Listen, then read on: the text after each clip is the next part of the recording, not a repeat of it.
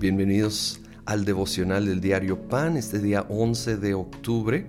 Estamos continuando en segunda de Pedro, ahora vamos a ver el capítulo 2. Quiero leer desde el versículo 5.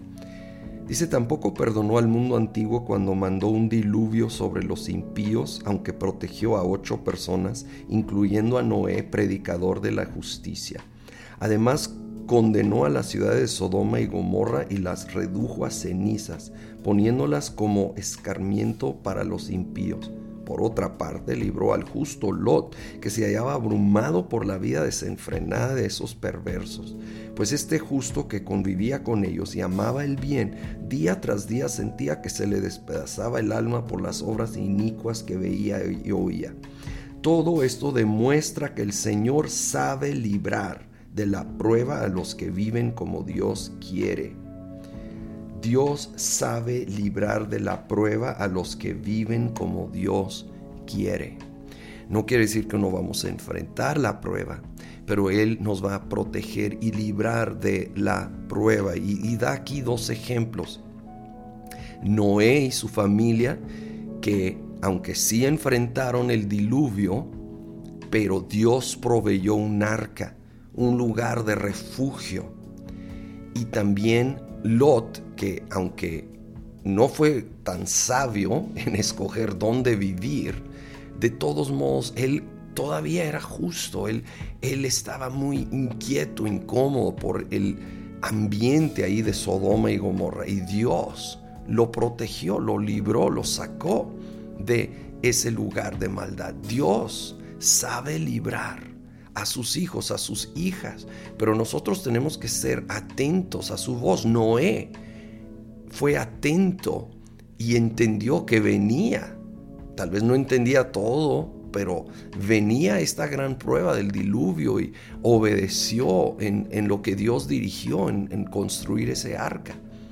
Lot, aunque de nuevo fue algo lento, pero cuando ya llegó, llegó el ángel del Señor a decir, tienes que salir, salió de Sodoma y Gomorra. Y, saben que, pues tengo que recordar la esposa de Lot.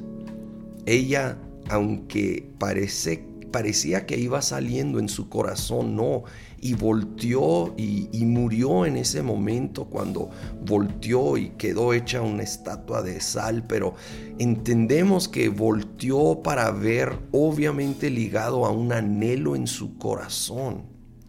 Seamos cuidadosos y sabios del no envolvernos en el entorno en el cual tenemos que vivir, que a veces es inevitable que estamos en un mundo caído y hay pecado a nuestro alrededor. Y no debemos de vivir en una burbuja, pero sí debemos de ser muy sabios de no envolvernos en aquello que es pecaminoso, guardar nuestro corazón, alejarnos de la tentación, estar conscientes y atentos a a lo que nos rodea, que no honra a Dios y tener bien marcado nuestras convicciones y aún ser un instrumento de luz, ¿sí? Un instrumento de luz de parte de Dios para ayudar, para ser una voz de convicción, pero con, con amor, con gracia, de gracia y verdad en medio de todo contexto en el cual nos encontramos en este mundo, pero recordando, Dios sabe librar de la prueba a sus hijos, a sus hijas. Caminemos con Él con esta confianza todos los días. Señor, en esta hora, venimos a pedirte que nos guardes en medio de la prueba, que nos libres de esas pruebas, Señor, que sabemos que hay en este mundo.